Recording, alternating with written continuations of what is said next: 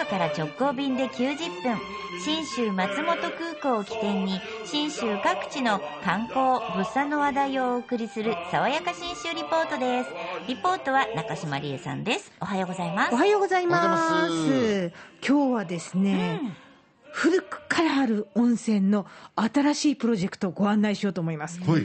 え松本市の浅間温泉っていうところ、はい。日本書紀にも記述があるという、まあ、古くからの温泉で、はい。まあ、江戸時代に入っては松本城のお殿様にもすごい愛された温泉なんですよね。この浅間温泉にですね、えー1686年からお宿をやってたという老舗旅館小柳っていうのがあったんですが、はい。これを再生させるためのプロジェクトっていうのができまして、はい。今年の夏、この小柳という古いお宿をリノベーションして、松本十条という施設がグランドオープンしたんですよ。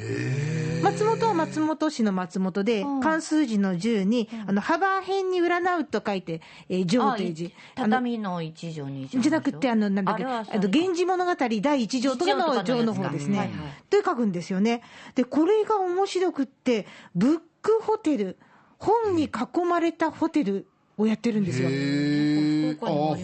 中でもすごいのが、昔の大浴場をそのまんま本箱にしてます。なるほど。なるほどえー？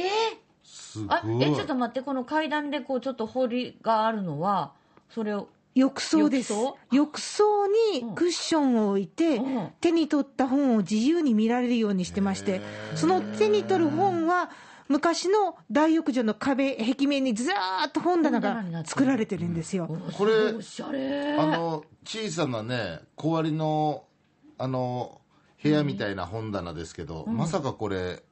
自分の服とか入れてたあそこじゃないですよね。あイメージはそれに、あイメージはそうなんですよね。これで非常に面白いところで、これのちょっと手前に、あの、今おっしゃったように、自分の服にあの脱衣所、はい。脱衣かごを置くようなイメージの、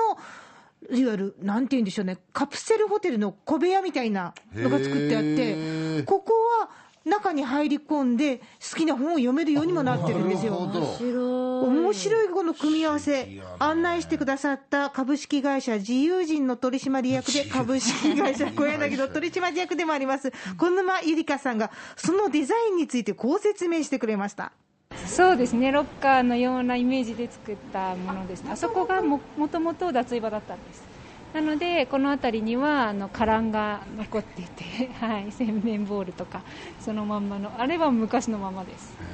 でもやっぱりそのお風呂だったその歴史、まあ、記憶をまあ残すような形でああいったロッカーみたいな数字とか書いてあるやつですよね。はい。ああいったデザインになってますね。うーんそうなんだ。山口さんが言ったように、写真でパッと見た時の、あの、見た目の本屋さんじゃなくて、お風呂屋さんっていうか、大浴場の名残を感じる部分と、本当に横を見ると、手すりがそのまんま、浴室についている手すりが残ってたりとか、あの、蛇口、カランですね、残ったりしてるんですよね。ただモダンなんだよな。かっこいいんです不思議おと。お温泉は？温泉は各部屋に引いてあるものと、あとさらにみんなで、まあ、共同で入れる、あの、温泉、お風呂場が作られてるんですよねも。ちろんあるわ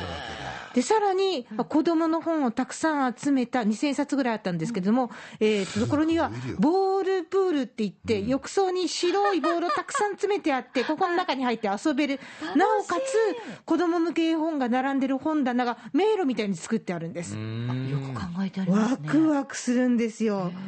で、各お部屋にもその本が用意されてあって、こうしたのは、今ね、さっき株式会社自由人って言った時に、二人ほへって笑ったんですけど、え自由はあの自ら遊ぶ人って書くんですあー。なるほど。実は運営してるのが、本を出版してる会社だったからであって、なるほどこの構成にはこんな思いがあるようですよ。暮らしの近くにあるあのものとして本を買ってほしいっていうのが、まあ、ありまして図書館で読むんじゃなくて、まあ、本を買ってその生活の中に取り入れてほしいっていうのがあるのでそういった形であの、まあ、一晩過ごすっていうのは20時間ぐらい、まあ、この施設の中で時間をあの、まあ、滞在していただくんですけれども本がある暮らしの疑似体験というか普段はまあ本読まない方でも近くに本があることであのそのちょっと手に取ってみたりとかあといっぱい並んでるのをこう眺めていく中であのこう自分が意図しなかった本との出会いがあったりとかっていうのをあの楽しんでいただきたいと思って。なるほど思わぬものとの出会いっていうのは、その館内の本だけじゃなくて、もうお食事もそうですけれども、まあ、周りにそのホテルの横に蔵があって、地元のリンゴでハイドハードサイダー、シードルを仕込んでたりとかですね。で、面白いのが、このホテルに入るには、通常、レセプションってホテルの1階にあるでしょ、はい。違うんです、歩いて3分ほどのところにカフェがあって、そこがレセプションになってるんですよね。そこでまず説明を聞いて、プラプラ、昭和の時代のメインストリートだった、あのちんちん電車が走ってて、駅があったそうなので、その昭和のメインストリートをゆっくり歩いていきながら、ホテルのとこまで3分行くと、このホテルのあるあたりはいっぱい源泉があって、江戸時代はここがメインストリートだったっていう、そういう楽しみがあるんです。そのうろうろしながらのところには、こんな考え方があるそうですね。ホテルの中だけじゃなくてここから歩いていく道すがらとかその坂の上のさらに哲学と甘いものっていうカフェがあるんですけどそこまでちょっと足を伸ばしたりとか、あのーこう歩いて楽しんでいただくっていうようなコンセプトになっているので。最終目的地としてのお宿、そしてブックストアもありつつの、